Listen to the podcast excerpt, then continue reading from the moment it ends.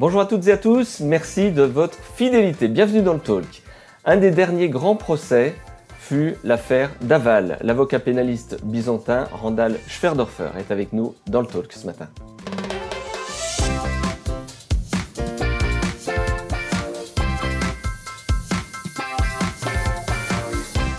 Bonjour Randall Schwerdorfer.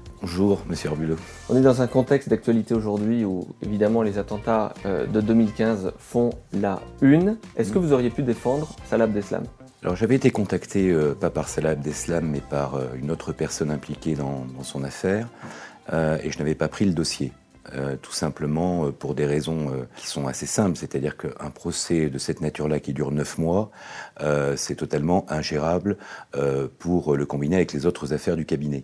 Mais effectivement, j'aurais pu intervenir. Je ne m'en serais pas privé d'ailleurs si j'avais pu le faire, parce que tout simplement, je pense que c'est l'honneur des avocats pénalistes de défendre ceux qui sont accusés du pire.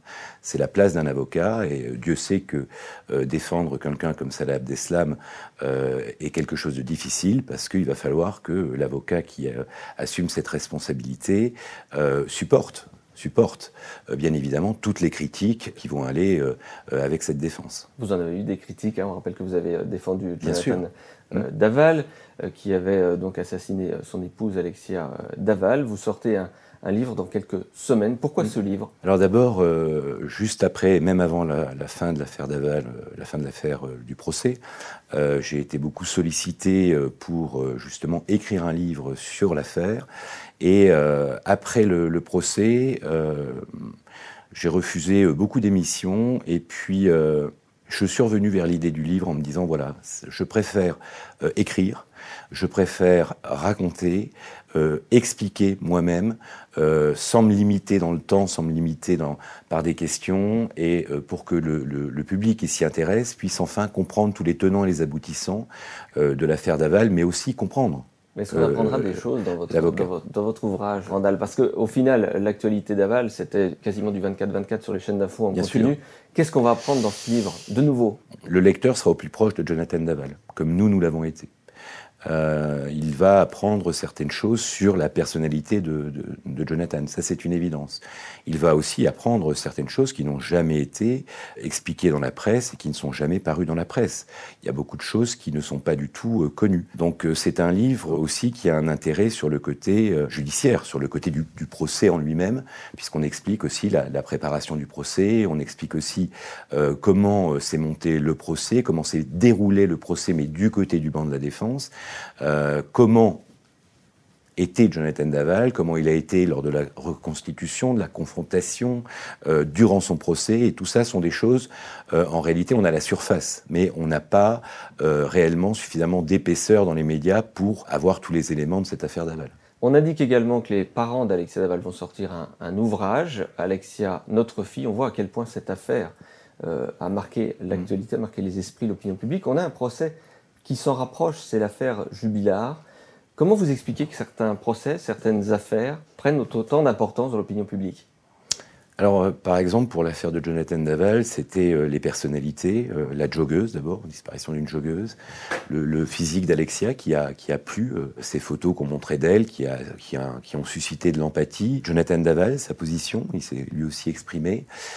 et puis, une famille, les parents d'Alexia, qui ont beaucoup communiqué sur les plateaux de télévision, ce qui est assez exceptionnel, ce qui fait que ça a permis, bien évidemment, aux, aux médias d'occuper complètement l'espace médiatique avec tous ces personnages.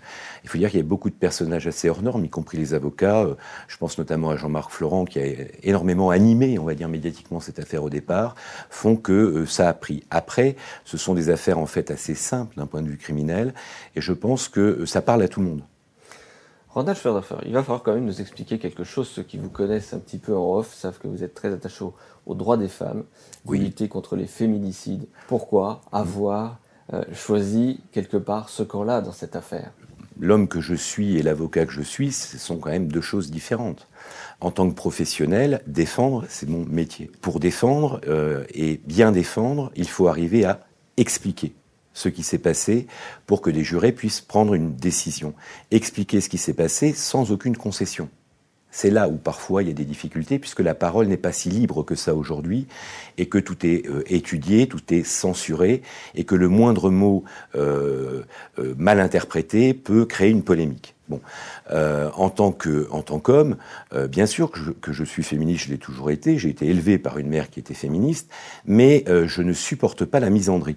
Et je trouve qu'aujourd'hui, le féminisme a trop tendance à devenir de la misandrie pure et simple. Ça, ça, ne me va pas. Moi, je considère que les femmes sont des hommes comme les autres. Je ne supporte pas euh, d'entendre un discours qui ferait que les hommes euh, doivent s'excuser d'être des hommes. Ça, c'est pas du féminisme pour moi. Mes positions sont assez claires là-dessus. Par contre, là où je suis en total désaccord avec ce qui se passe actuellement, c'est la façon dont il faudrait lutter, si vous voulez, euh, contre ce qu'on appelle entre guillemets les, féminicides, parce que d'après moi, on ne s'attaque qu'aux effets, mais on ne s'attaque pas à la cause. Les causes, elles sont où d'après vous? Mais les, causes, elles sont extrêmement simples. C'est une question d'éducation. Rapidement, il nous reste 30 secondes, Randall Schwerder, faire votre regard sur la justice aujourd'hui en France. J'espère euh, euh, que notre garde des Sceaux portera une réforme sur la responsabilité des magistrats. Je pense que euh, ce sont les seuls qui n'ont pas de responsabilité lorsqu'ils se trompent et qu'ils jugent la responsabilité au quotidien de tous nos citoyens et qu'il n'est pas normal que lorsque des magistrats se trompent, ils ne puissent pas voir, notamment par exemple lorsqu'ils font euh, l'erreur de placer en détention provisoire euh, des gens qui in fine sont acquittés. Je trouve anormal qu'il n'y ait pas un minimum de responsabilité, que ce soit dans l'évolution de leur carrière, que ce soit aussi, pourquoi pas, dans leur poste. et ça, j'espère que c'est une réforme qui va intervenir euh, très rapidement. Randall Schorderfer, merci d'avoir accepté cette invitation. Merci à vous. Pour participer, vous aussi, www.le-talk.fr. Très belle journée à toutes et à tous.